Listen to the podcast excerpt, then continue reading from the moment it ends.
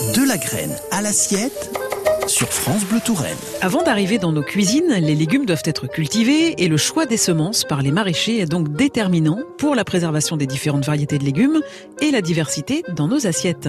Au Biotope à la Ville aux Dames, une dizaine de personnes produisent entre 30 et 40 variétés de légumes par an en agriculture biologique.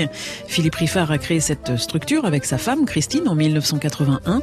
Voyons quelles règles régissent le choix des semences sur son exploitation. On est très pragmatique, c'est-à-dire que notre objectif c'est d'avoir à la fois le gustatif et à la fois une culture qui euh, permette un certain rendement et une homogénéité. Donc, on va, selon les légumes, choisir des variétés anciennes, des variétés disons classiques euh, du moment, alors qui sont pas forcément des variétés hybrides. Hein, il faut, faudra revenir là-dessus.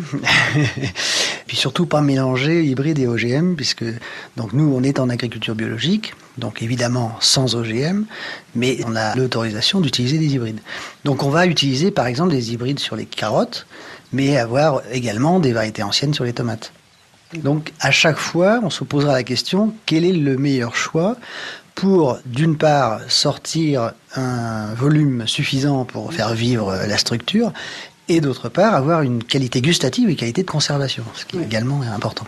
Vous avez fait beaucoup d'essais du coup pour euh, déterminer les variétés? En fait, on est en essai permanent.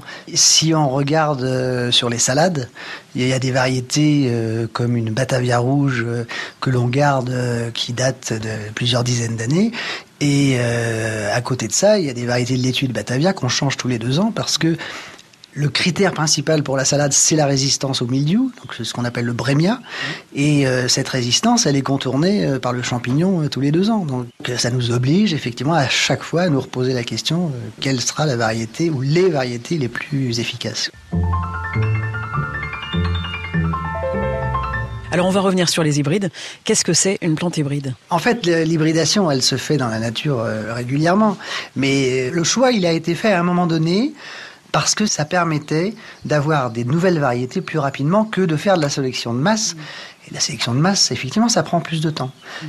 Euh, ça prend plusieurs années. Mais au final, quand on voit l'argent qui a été investi et le prix que ça coûte aujourd'hui aux producteurs, ben, je pense qu'on pourrait se reposer la question de la sélection de masse. Et euh, voilà, cette hybridation qu'on fait de façon euh, accélérée, mm. c'est vrai que c'est important parce que on voit bien qu'avec l'évolution climatique, euh, on a sans arrêt soit des nouvelles maladies, soit des nouveaux insectes qui apparaissent. Donc, il faut bien tenter de s'adapter. Aujourd'hui, on a plutôt des partenariats publics-privés ou des semenciers privés euh, qui font un peu l'appui le beau temps. Et là, euh, c'est pas entièrement satisfaisant, c'est le moins qu'on puisse dire. Donc, il faut effectivement permettre à des semences paysannes de se développer.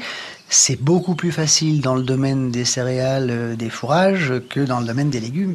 Je pense que là, il faudrait vraiment que le service public reprenne un peu le dessus, c'est-à-dire se donne les moyens. L'INRA, pour moi, c'était vraiment euh, une des voies euh, pour développer l'agriculture biologique, entre autres, et donc créer des semences qui soient adaptées à ce mode de culture.